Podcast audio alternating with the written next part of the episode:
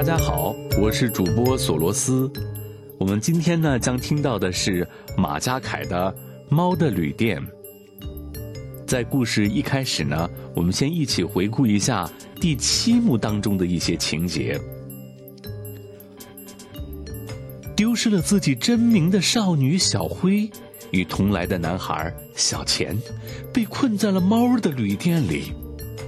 他们发现，旅店只是猫国的一部分。好心的无脸婆告诉他们，当猫国刮起鱼风暴时，是大家打倒店主 Kimo 的唯一机会。可是小钱却被 Kimo 诱惑。签了魔法契约。第八幕，寻找姓名盒子的女孩。鱼风暴开始了，无脸婆约好了前台长条兔先生帮忙，先找到小慧自己的姓名盒子，才有可能逃出去。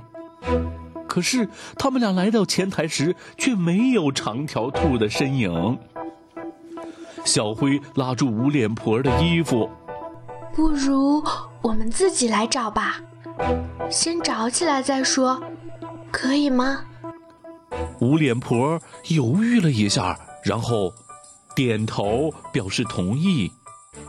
无脸婆带着小辉绕进了前台里面，来到了那面高大无比的墙面跟前。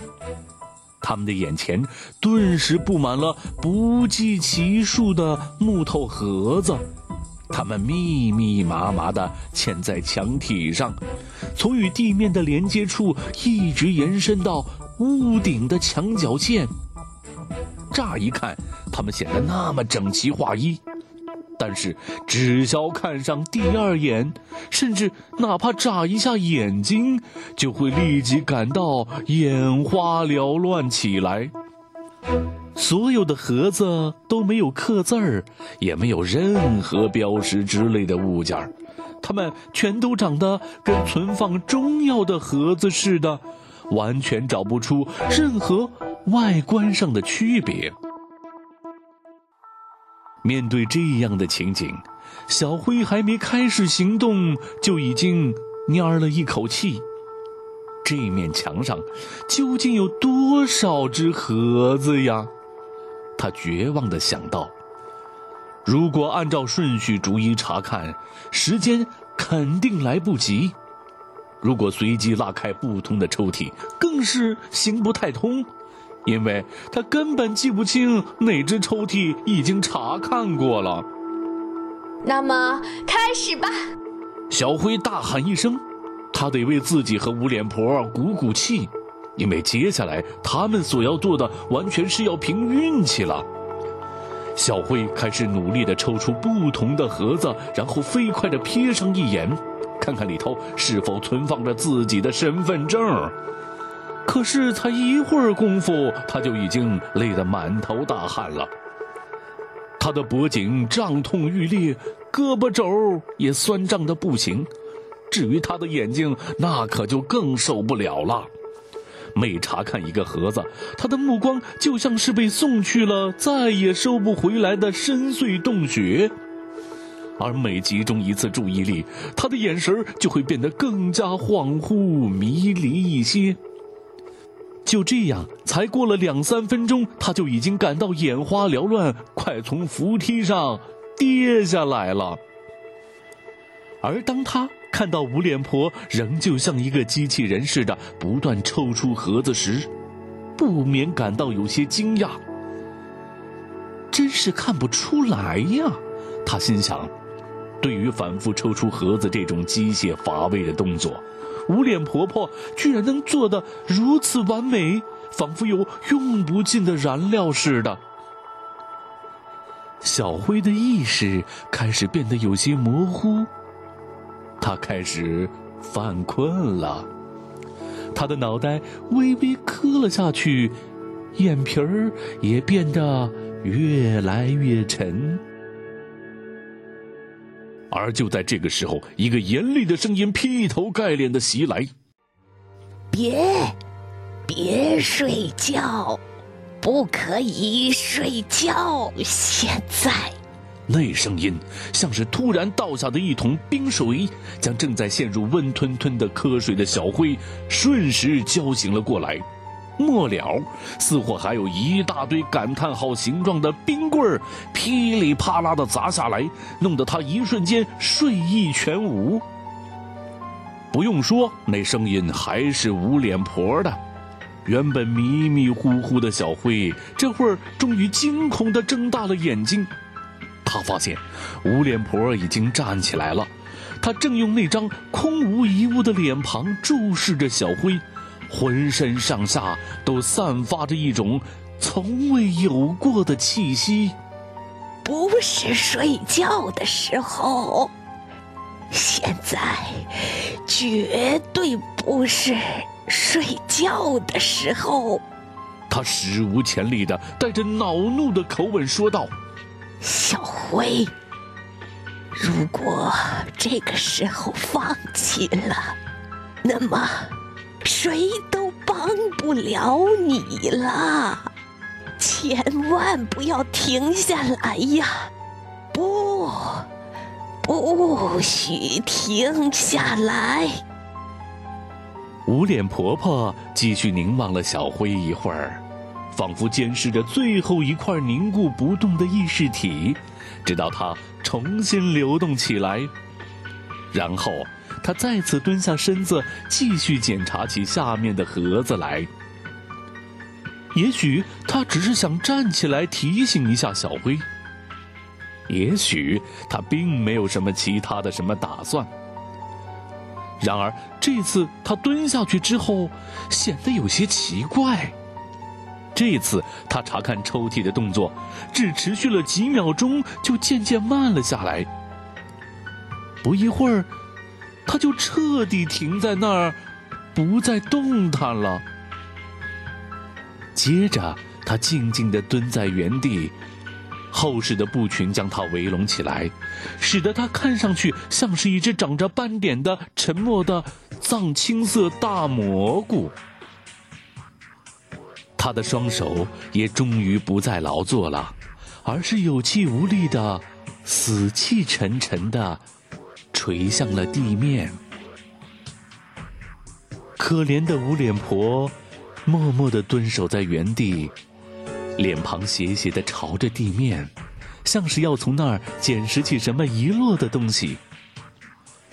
不一会儿，她的身子开始颤抖起来，头也缓缓地埋进了深深的裙摆之中。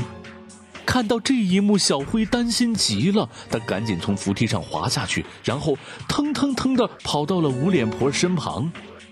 直到离婆婆很近的时候，小灰才发现，十分惊讶地发现，无脸婆婆，这个始终面无表情、说话语速缓慢的奇怪的老婆婆，这会儿竟然躲在自己的裙摆里，低声哭泣着。犹如躲在茂密的莴苣叶里的忧伤的小蜗牛，他的哭声伤心极了。慢慢的，无脸婆微微抬起头来，有些古怪又有些怯懦的对着小灰。小灰有点害怕了，他看到无脸婆的脸，哭的都快融化了。没错，无脸婆的脸已经被如同汗液般排放出来的泪水模糊成一片，而整张脸的边缘和轮廓已经开始变形。小慧真想捂住眼睛，不再去目睹这种触人的场面，不再去看这样的无脸婆婆。可是她又深深的感到，如果这时候遮住自己的双眼，拒绝去面对这样的无脸婆。对婆婆来说，可能会是一种莫大的遗弃。于是，她强忍住心里的恐惧感，依然用坚定的目光注视着无脸婆，同她面对面的，一起经历着这突如其来的变化。也许是意识到小辉并没有因那可怕的模样而嫌弃自己，无脸婆终于说话了。小灰，他极度悲伤的发出声音：“婆婆，帮不了你了。”她的声音脆弱不堪，却不再抽泣，也不再显得缓慢异常了。小慧不明白他的意思，只是静静的听着，没有去打断婆婆孱弱的声线。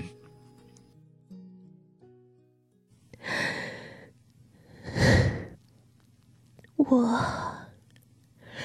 婆婆，我再也没有力量了。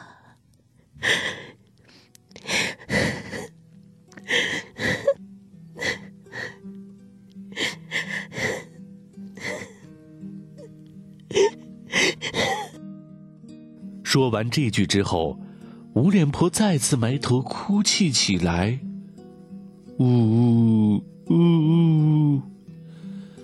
那轻婉的哭声，仿佛在空气中摇曳出了少女的音律。她的整个裙摆都被不断渗出的泪水浸湿了。那些布料不知因什么力量而轻轻的飘摇着。围拢着婆婆的整个身子，婆婆的哭声变得像是淅淅沥沥的小雨声，而她和她的裙子，也变得宛若雨后林中的小蘑菇一般，让人怜爱。昔日的无脸婆，现在完全变了样子。她的声音变得越来越纤细，再也没有了那种属于老婆婆的粗粝和低沉。而当她再次抬起头来的时候，她的脸庞也已不再是那张让人感到恐惧的空白脸庞。那是一张少女的脸庞，美丽的少女的脸庞，少女的双眼。含满了泪珠，无比悲伤的望着面前的小辉。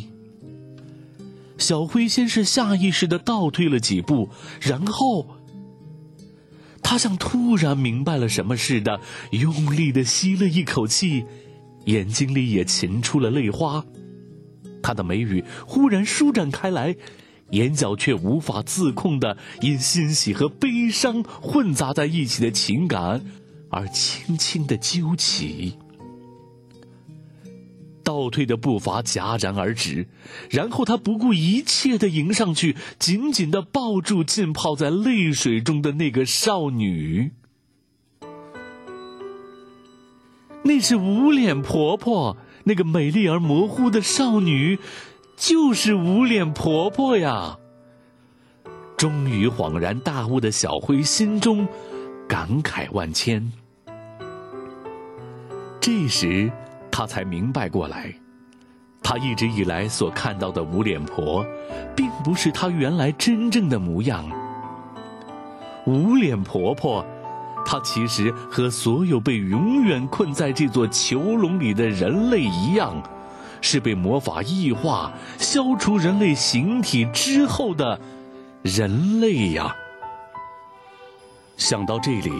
小辉把已经变回少女的无脸婆婆抱得更紧了。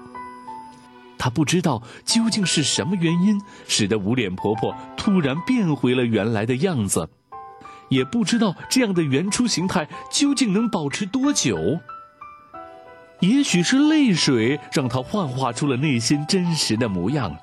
让那些深埋已久并且牢牢守护着的一切，通通重新焕发了出来。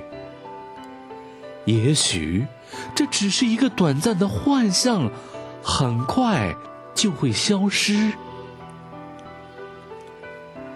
现在一切都明白了。通过和婆婆紧紧的拥抱，小辉似乎感受到了许许多多的故事。那是不需要用言语来述说的故事。只要两人紧紧抱在一起，心与心之间的秘密花园就被接通了。仿佛看到当年的无脸婆，像个幼稚的小女孩一样，和长条兔先生串通一气，偷偷跑到旅店的前台那里，不断寻找装有自己姓名的盒子，日复一日，年复一年。他不断的寻找着，却始终没有找到。现在，小辉终于明白了他刚才所目睹的一切，明白了婆婆为什么能那么专注、熟练、不顾一切的去帮助查找那些姓名盒子，明白了她为什么要他不要放弃，也明白了在鱼风暴行将结束的此刻，他为什么会默默的掉下眼泪，失去了所有的力气。